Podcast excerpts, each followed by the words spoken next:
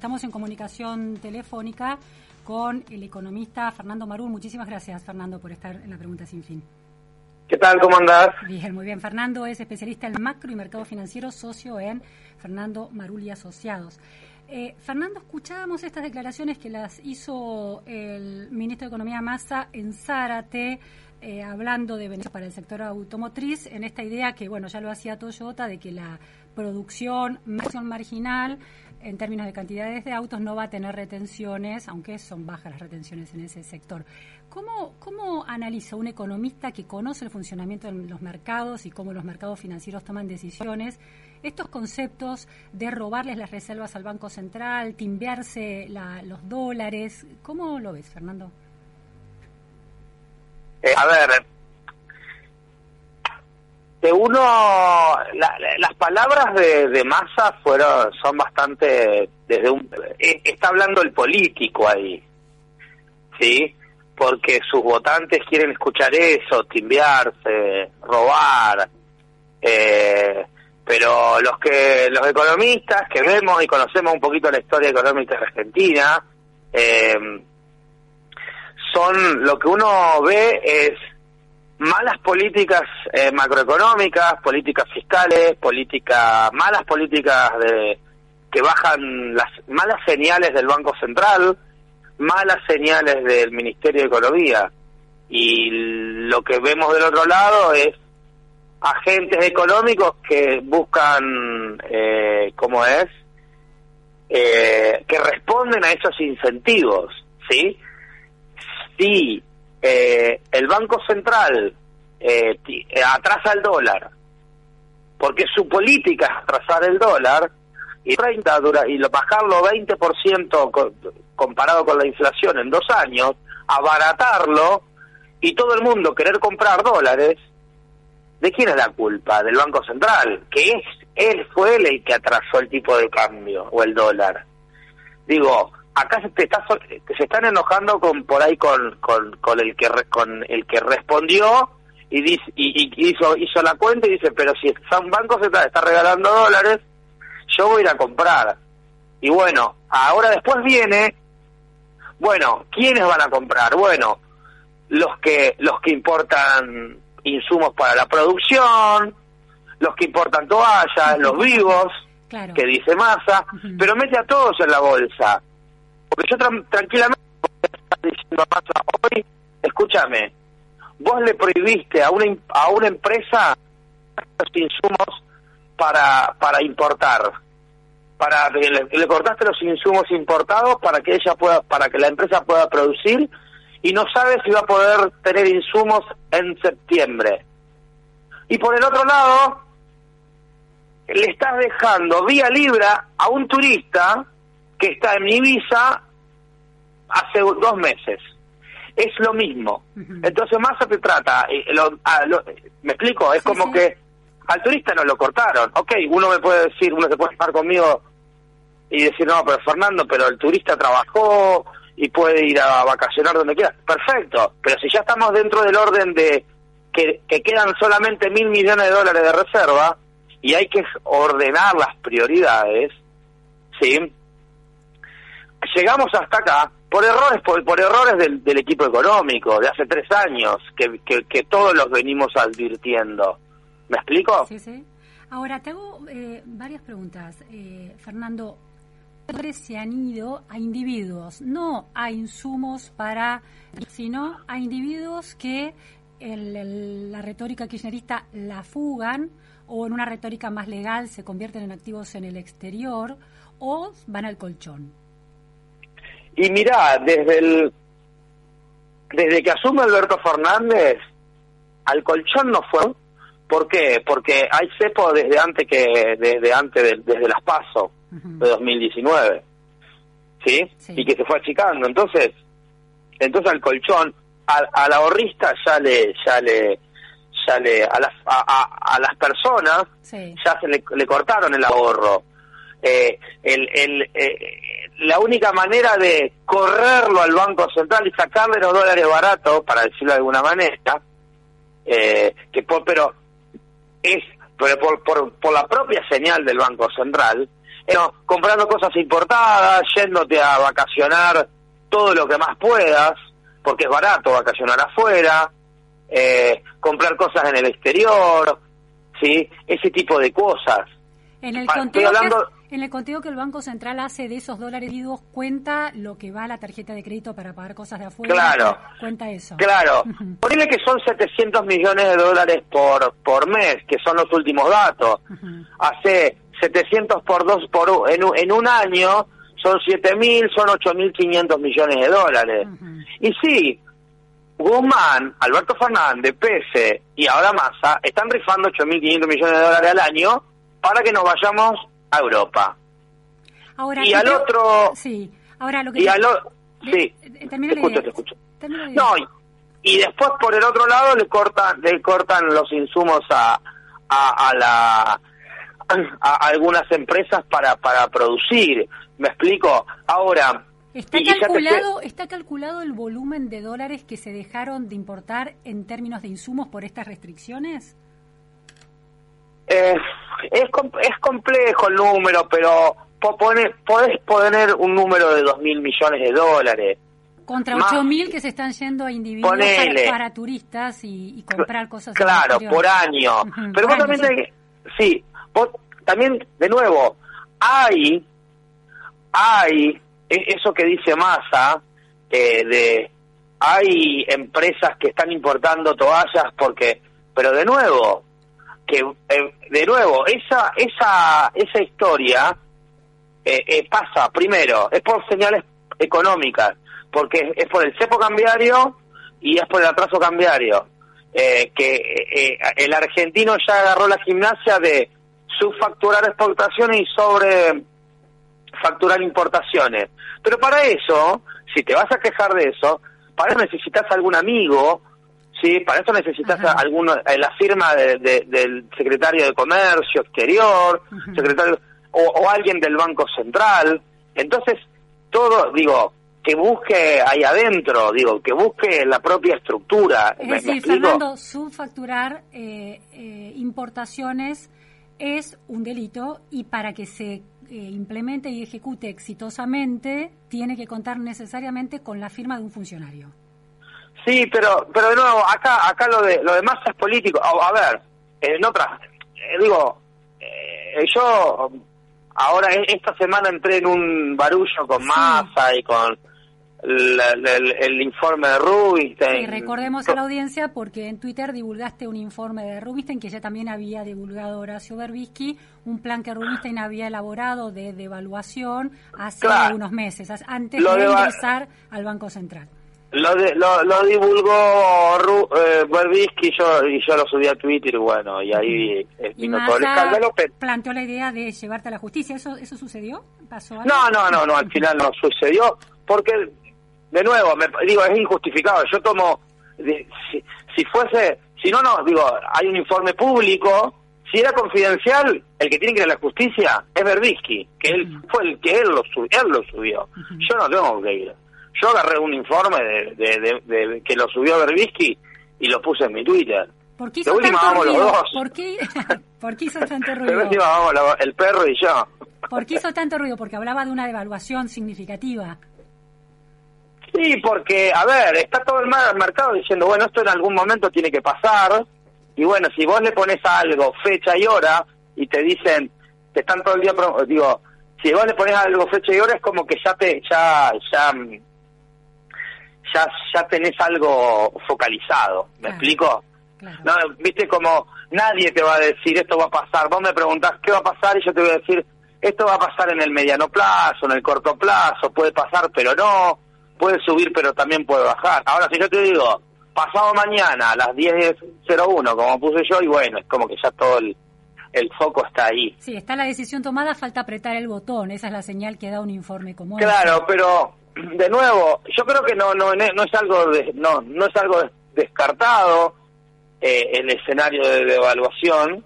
Eh, yo eh, es más paradójicamente yo a los clientes y, y, en mis informes escribo soy de los pocos que dice que no va yo no creo que vaya que vaya a devaluar este gobierno. Sí paradójicamente o sea a mí los colegas me quieren convencer todos que se viene inminente la devaluación y yo hace dos años que estoy diciendo, no, mirá que tienen herramientas para patear los problemas para adelante. El kirchnerismo siempre hace procrastinación y, y siempre espera que, el, que, que los quilombos lo arregle el próximo gobierno. Ahora, Fernando, eh, plantear un dólar soja, un dólar a medida de distintos sectores, ¿no es de alguna manera una devaluación en pedacitos y en ese sentido no es peor el remedio, ese remedio que la otra solución de una devaluación generalizada. Porque, porque déjame plantearte esto, porque en definitiva un dólar para ciertos sectores, a medida de, de algunos sectores con poder de lobby, se convierte en algo muy discrecional que depende de la capacidad de diálogo que tienen esos sectores con Sergio Massa, por ejemplo. Claro. Bueno, pero por eso es un este este escenario de dólar soja es o dólar para cada sector o poner un dólar para el turista, un dólar para el sojero, un dólar para la minería, un dólar para Fernando Marudo, un dólar para vos.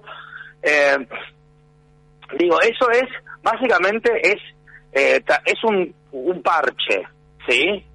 Porque acá eh, hay dos extremos, o, o ordenás todo y decís, bueno, voy a ordenar todo, lo fiscal, lo monetario, y lo cambiario y no te queda otra cosa que unificar el tipo de cambio. Eso es ordenar, pero no lo van a hacer o no lo quieren hacer.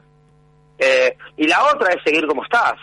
Y el punto medio es un desdoblamiento, vas tirando, toma un dólar soja por un mes, después eh, si entraron, si entró plata, bueno, vamos tirando, tiramos tres meses, llegamos al mundial, Después ya viene Navidad. lo, que, lo, que ustedes los economistas llaman desdoblamientos puede ser concebido como una devaluación por sector. Es una devaluación, es una, a ver, es un, es, es una devaluación, sí, se podría decir sectorial, para decirlo de alguna manera, porque vos le, le mejoraste el tipo de cambio a un sector, que de nuevo, es un sector que respondió a los incentivos que les dio el propio gobierno. Eh, entonces, em, eh, ahora tratan, buscan, buscan arreglarlo y bueno, y, y saben que el sector agrícola ya le liquidó casi 26 mil millones de dólares. Vos fijate, 26 mil millones de dólares en ocho meses que sirven para eh, abastecer a casi toda Argentina y encima le estás pidiendo más, ¿sí? Y, lo, y estás buscando darle un dólar todavía más alto para que te para que te siga te siga liquidando porque todavía queda le queda algo al productor, ¿sí? Para Claro. Sí, sí, para, granos todavía para liquidar. Claro, sí. Ahora, Fernando, tengo, varias cuestiones para preguntarte, porque por un lado, eh, bueno, vos sos un economista racional que entiende las lógicas de los mercados y los incentivos, actores económicos que funcionan en relación a, bueno, maximizar sus ganancias buscando los incentivos que las regulaciones, sin cometer delitos, digo, sin subfacturar ni, ni sobrefacturar, buscan, bueno, la brecha donde conviene y van jugando así y el gobierno los trata de timberos cuando son las regulaciones lo que provocan eso. Ahora, Señalas muy claramente que el gobierno, por ejemplo, habilita que los turistas que, que por año se vayan 8 mil millones de dólares eh, a turistas, a cosas que no son productivas en esta cosa de la producción genuina que planteaba Massa. Entonces, ¿cómo, cómo un economista racional y los mercados racionales eh, de alguna manera plantean que ahí hay una especie de justicia distinta que le da la vía libre a los turistas, pero no le da la vía libre a alguien que quiere importar insumos para la producción. La idea es que el ¿qué esperaría el mercado? Que el gobierno le diga a los turistas, no le damos más dólares a 140 eh, pesos, no le damos más dólares oficiales, o que desearían que todo funcionara con las reglas más libres de esos balances que el mismo mercado produce. ¿Qué esperaría el mercado? Y el siempre el mercado trata de que funcione sin la sin la, la, la sin la sin grandes intervenciones del, del Estado, ¿sí? Eh, ¿Por qué? Porque bueno, ya sabemos por qué, porque no, no le gusta la, intervención. Bueno, pero ahora está todo intervenido, ahora está todo prohibido. ¿Por qué? Porque, porque los precios están muy desalineados. El dólar vale 300 pesos, pero hay algún dólar que vale 130. Entonces, si vos ese 130 no le pones no le cerrás la puerta, te quieren entrar todos a ese, a, a, llevártelo. Pero ¿por qué entonces el gobierno, en esa lógica, sostiene a, los turistas y a las compras en el exterior? Y porque es políticamente, eh, por ahí, porque no quieren, porque ya están con 24% de, imagen, de, de, intención de voto y si saben que le cortan le cortan por ahí el, el, el, el, el, el dólar tarjeta al argentino clase media, le posiblemente pierdan, no sé, un millón de votos más.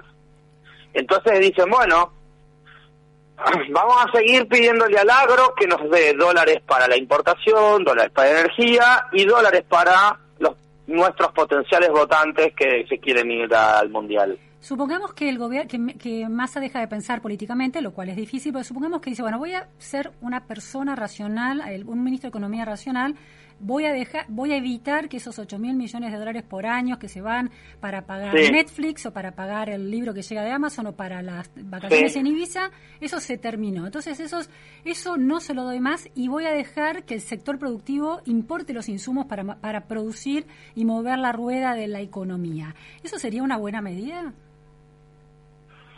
Eh, por eso, para eso tenés que, o es una buena medida, pero para eso es o ordenarse el tipo de cambio, el precio o por cantidad. Es así. Siempre hay que, hay que elegir.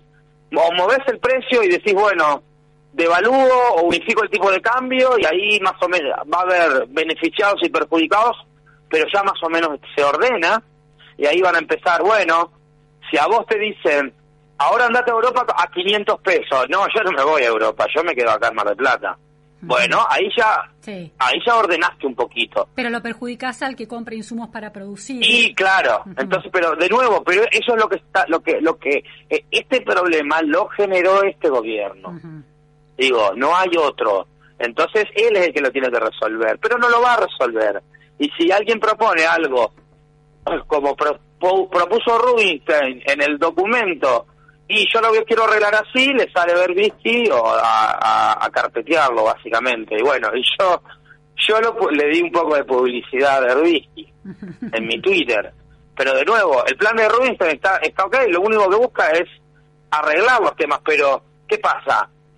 La parte política no quiere arreglar los problemas. Ahora, si deja los precios como están, con la brecha, pero cierra la canilla de los dólares a los individuos, estos que estamos diciendo, de los 8 mil millones por año. entonces deja que eh, eh, produce un flujo más eh, llevadero, más ordenado, del, que quiere producir y necesita insumos. Entonces, Correcto. entonces acepta que se vayan 8 mil millones para insumos de la producción con, el mismo precio, con la misma brecha. ¿Eso sería una medida un poco más inteligente? Y eso te va a permitir llegar hasta el Mundial y después ya pasaste el verano y después ya llegaste a las pasos. Si vos ordenás esto, donde me conseguiste un poco de dólares del agro, bajaste un poco de dólar turista, eh, o hiciste más caro el dólar turista, conseguiste unos dólares del fondo y vas así acomodando, eh, lo, lo único que haces es patear el problema hasta después de hasta el cambio de gobierno. Obviamente en el cambio de gobierno le estás diciendo, bueno, toma, arreglalo vos. Lo que yo no quise arreglar en septiembre de 2022 lo vas a arreglar, lo vas a tener que arreglar vos en diciembre de 2023. Es algo que pasa siempre. vos conocés la historia política y económica Argentina y ya sabes que hay un partido político que atrasa, hay un partido político que hace populismo y no quiere, y regala la energía, regala dólares, después pasa el tiempo y dice, bueno, ya está, no hay más, ahora voy a tratar de, de, de, de, poner cepos o prohibiciones porque ya regalé tanto que me quedé sin nada, y el problema para volver a generar que, que lo haga el próximo. Y el ajuste siempre lo hace el otro gobierno es así, de, nuevo, digo, eh, es, es, es, el ciclo económico argentino, o sea, ajusta a alguien que no es, eh, a, un, partido político que no sea eh, el PJ.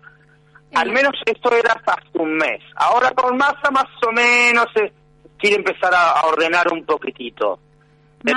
El gobierno niega de todas las maneras posibles que haya ajuste con eufemismos. Desde tu perspectiva, ¿Hay un ajuste realmente significativo del gasto público? ¿O lo está haciendo la inflación? no hemos visto nada todavía. Eh, hemos visto expresiones, pero hemos visto que el barco iba al iceberg y ahora se empezó a ordenar un poquitito, a torcerse, con un poco de algo, algo fiscal, un poquito de contención de gasto, un poquito de orden de, de, orden fiscal, un poquito de orden monetario, donde subió las tasas de interés, y falta un poco de orden eh, cambiario, que va a tener que elegir si sigue con cepo o hace algo con los precios del dólar. La última pregunta es, sos un economista que asesora al mercado, lo conoce a los mercados financieros y también conoce la macro. Los mercados financieros cuando ven al masa político, que habló por ejemplo en Zárate y trató a quienes eh, aprovechan los incentivos de la macro como timberos que se quedan con los dólares, cuando piensan en las medidas del masa y eh, ministro de Economía, les da una Mm, cierta credibilidad? ¿Les da un cierto interés en Argentina, esos mercados, el más economista? A mí me parece que es que, es un escalón arriba que de, lo que veníamos, eh, de lo que veníamos con Guzmán, que era nada, medio que la nada, eh, pero no, claramente que las promesas de masa vienen siendo eh, en, en el buen sentido, para decirlo de alguna manera, más pro mercado, más market friendly. Eh, el tema es que, bueno, faltan soluciones por ahí de profunda. Y el mercado le va a dar confianza. O sea, le va a dar un mes, dos meses de, de changüí, para, para decirlo de alguna manera, para que muestre a ver qué tiene para mostrar, qué tiene para, para, para arreglar. ¿Sí? Obviamente, si eh, hizo promesas y llegamos a, noviembre, estamos a principios de diciembre, fin de octubre y seguimos con, no, bueno, ya va a venir el dólar soja, ya va a venir tal cosa, y el central está ahí eh, tapando, eh, eh, vendiendo reservas, etcétera, o, con una situación un poco delicada, y el mercado se va a poner un poquito más ansioso y nervioso, va a decir, bueno, otra vez más a tuvo, nos aració un poco y bueno, y ahí los precios van a ser otros, las reacciones van a ser otras. Ya pasó un mes, ¿no? Un mes desde la asunción, el 3 se cumple un mes desde la asunción del ministro Massa. Muchísimas gracias, Fernando Maru. Bueno, saludos. chao. chao.